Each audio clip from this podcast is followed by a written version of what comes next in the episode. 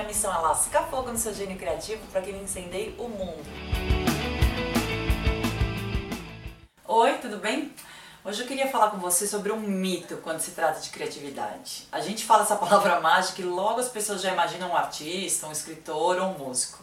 Diz aí, foi o que você pensou quando deu play aqui no vídeo, fala a verdade. Bom, vamos começar dizendo que não existe isso de fulana criativo, combinado?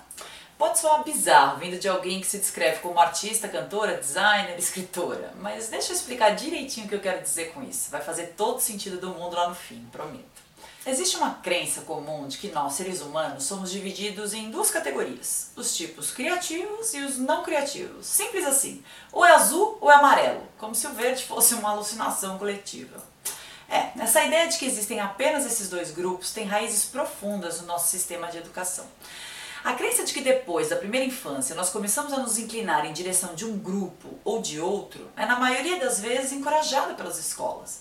Fulano é bom em matemática, Fulano nasceu para fazer arte. Como se o matemático não pudesse desenhar ou vice-versa.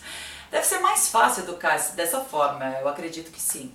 Colocar uma etiquetinha em cada aluno e saber exatamente o que esperar dele. Enquanto crianças, a gente pintava, jogava, cantava, dançava, fazia o que dava na telha.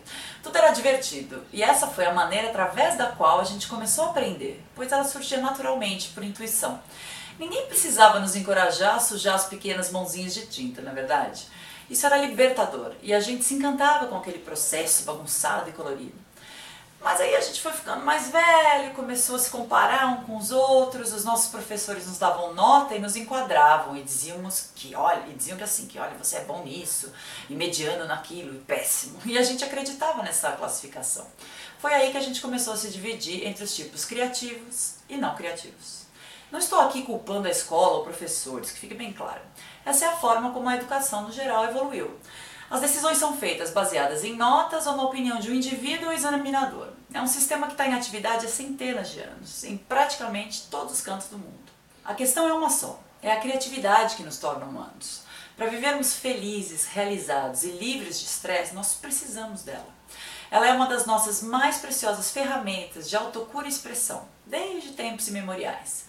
Se isso é tirado de nós, como poderemos lidar com as questões difíceis da vida? Como poderemos relaxar sem medicação ou álcool ou drogas e outros estimulantes? Nós acabamos procurando por meios de nos anestesiar, ao invés de procurar uma saída para expressar o que nós estamos sentindo ou lidando naquele momento.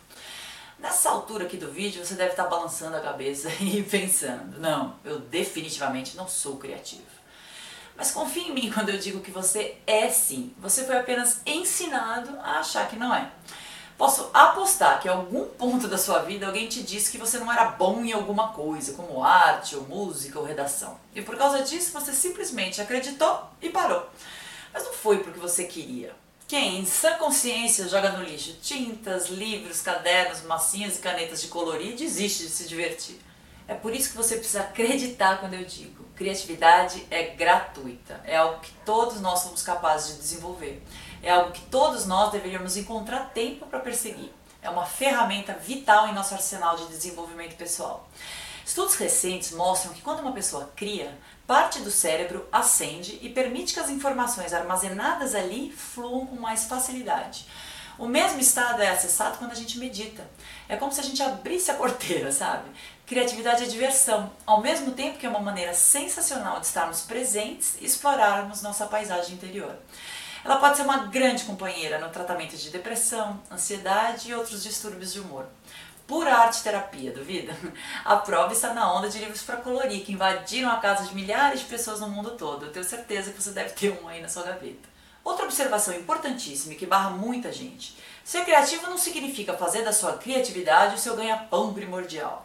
Você não precisa ter um disco na lista dos mais vendidos ou vender uma pintura por milhares de dólares.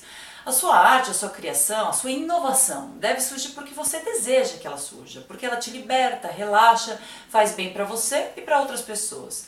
A criatividade é criar alguma coisa, algo que venha de você, algo que seja inovador. É, inovador é uma palavra que as pessoas se assustam, né? Mas é apenas quer dizer o seguinte, que você olhou para uma questão com olhos diferentes. Você pode ser criativo, aliás, você nasceu criativo. Siga em frente. Cria, escreva, costure, cozinhe, fotografe, bole novas maneiras de, de, otimizar processos no seu trabalho, novas áreas de pesquisa ou crie uma estratégia inédita. O ato da criação é onde a mágica acontece. Existe algo que você amava fazer, mas que aprendeu a acreditar que não era bom? Existe algo que você deseja realmente criar? Algo que adoraria aprender? Algo que desejaria retomar? Então faça isso. Minha dica é volte a olhar o mundo com os olhos e a curiosidade de criança. Eu espero que você tenha gostado desse nosso papo aqui hoje. Te convido também a conhecer o meu novo site Incendei Seu Gênio Criativo.